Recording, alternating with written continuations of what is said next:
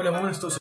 Hola, todos. Acabo de hacer un nuevo podcast. Lo, lo que vamos a hacer es hablar un poco sobre lo que es pelvis periné, porque no hemos tocado mucho estos temas y va a ser fundamental este último trayecto hasta el fin, hasta el parcial, para poder desarrollarlos bien y prepararnos en caso de que nos pregunten, ya que es un módulo entero, casi un TP entero. Bueno, vamos a tener eh, la pelvis, que es una cavidad que se va a encontrar eh, hacia inferior de la cavidad abdominal, pero se va, se va a comunicar con esta.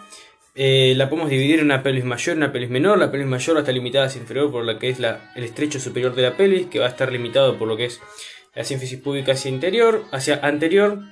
Eh, la rama superior de esta sínfisis púbica, las alas del sacro, con sus espinas ilíacas entre los superiores, y el promontorio. Eh,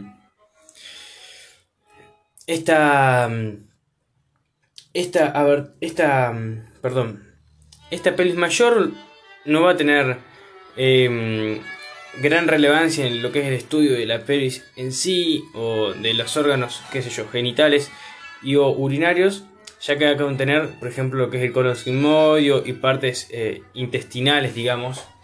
Eh, sí se puede destacar que va a estar comunicada con lo que es el abdomen y bueno, eso.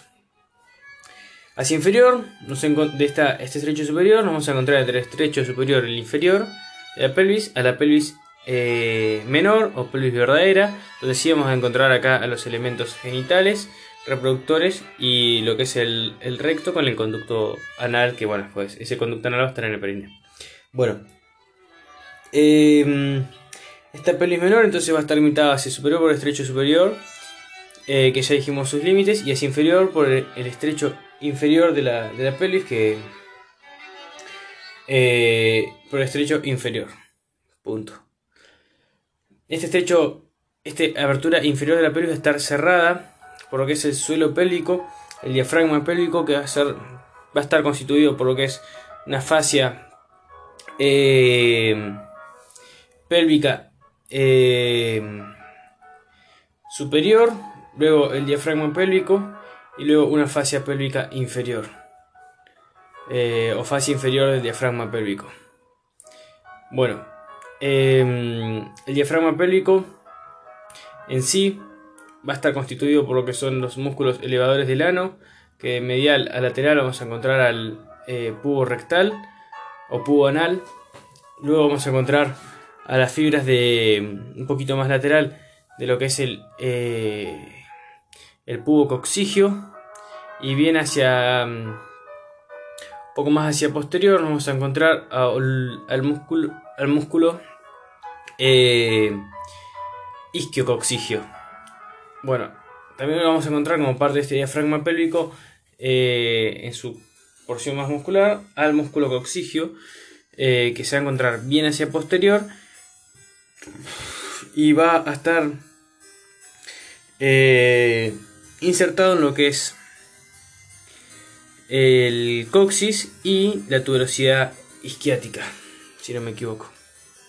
Bueno, eso por diafragma pélvico, que es algo muy importante, entonces va a, ser eh, el piso de esta pelvis, propiamente dicha, el piso muscular de la pelvis, mejor dicho, junto a la fascia pelviana. Eh, sí, no, perdón, el músculo coxígeo va de la espina ciática, no de la tuberosidad isquiática, de la espina ciática del coxis. Bien.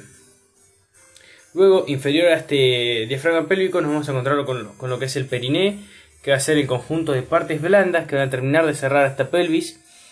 Eh, va a estar constituido por una serie de capas que luego nombraremos, pero sobre todo vamos a, a describir una forma romboidal en él, eh, siendo hacia anterior la espina de, perdón, la sínfisis del pubis, eh, hacia los laterales eh, las ramas isquiopúbicas, es decir, las ramas inferiores del pubis, eh, hacia laterales la proyección de las tuberosidades isquiáticas, eh, hacia lateral inferior el ligamento eh, sacrotuberoso y hacia posterior el sacro y el coxis, formando un rombo entonces. En este rombo vamos a poder delimitar dos espacios mediante una línea que trazamos de tuberosidad esquiática a tuberosidad esquiática. Esta línea va a ser, eh, bueno, no, importa. Y los dos espacios van a ser dos triángulos, uno anal, eh, que va a ser igual el, hombre y la mujer, y va a contener a lo que es el recto, el ano y demás. Al, al conducto anal, perdón. Y al esfínter externo del ano y vamos a tener un triángulo urogenital que va a tener variaciones entre el hombre y la mujer eh, y va a tener diferentes capas. Comenzando con la más superficial nos encontramos con, una, con la piel, luego con un tejido adiposo, eh, luego con lo que es una membrana eh, o tejido celular subcutáneo,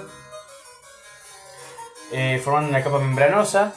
Luego vamos a encontrar con la bolsa subcutánea del periné, que va a ser también tejido adiposo, donde vamos a encontrar también vasos periñales, ramas de, los vasos puendos internos.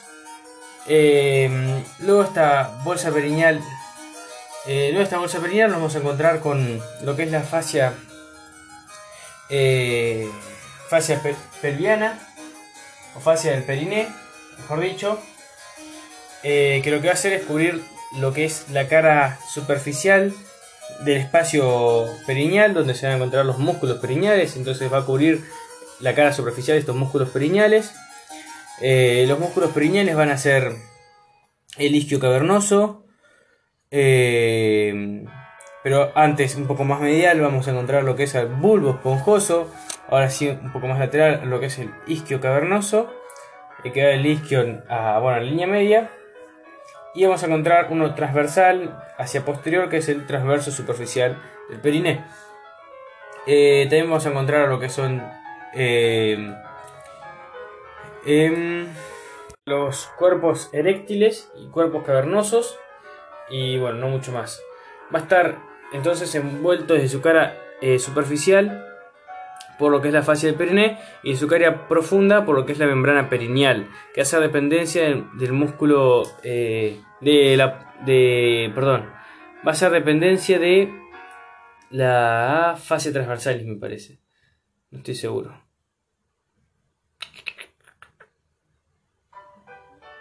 Bueno, después lo anoto. Pero no estoy seguro. Bueno, no tengo dependencia de qué es. Pero bueno, me chupo la pija. Corta. Eh, sí, tengo la puncha. No, no tengo, no tengo, no tengo. Bueno, eh, entonces va a tapizar lo que es la cara profunda del espacio perineal eh, superficial. De esta forma, también va a tapizar lo que es la cara superficial, pero el espacio perineal profundo. Entonces lo que va a hacer es separar estos dos espacios. En el espacio perineal profundo vamos a encontrar los músculos perineales profundos, que van a ser dos. El músculo eh, externo de la uretra y también al músculo transverso profundo. Y en la mujer también vamos a encontrar dos músculos más, que es el músculo esfínter eh, uretrovaginal y también al eh, músculo compresor de la uretra. También nos vamos a encontrar lo que son eh, la, porción membranosa de la uretra, relación a este músculo esfínter externo, con las glándulas bulbouretrales también, si nos encontramos esta porción membranosa de la uretra, y con lo que son los nervios pudendos internos, con las arterias pudendas internas y las venas homónimas. Eh, este espacio perineal profundo va a estar comunicado con lo que es la fosa isquioanal, eh, que está limitada también con lo, que es el diafragma pélvico, entonces también va a estar comunicado con lo que es el diafragma pélvico. Eh, y este diafragma pélvico va a estar tapizado por lo que es la fascia eh, pelviana, en especial por la cara inferior, esta fascia pelviana. y la, la cara... sí, la fascia pelviana. sí, perfecto. Y bueno, eso. Como para dar un pantallazo sobre pelvis. Malísimo, pero bueno. Por lo menos, aunque sea, cerramos algunas que otras ideas. Eh, y no están todas sueltas. Hay que profundizar, obvio. Pero me, dio una mano enorme para cerrar un poco. Bueno, nos vemos en una próxima entrega, mañana tempranito, con todo. Y, y a no bajar los brazos. Acá se sigue entrenando como si fuera una final, como si fuera un partido de fútbol, pa. Hasta pronto.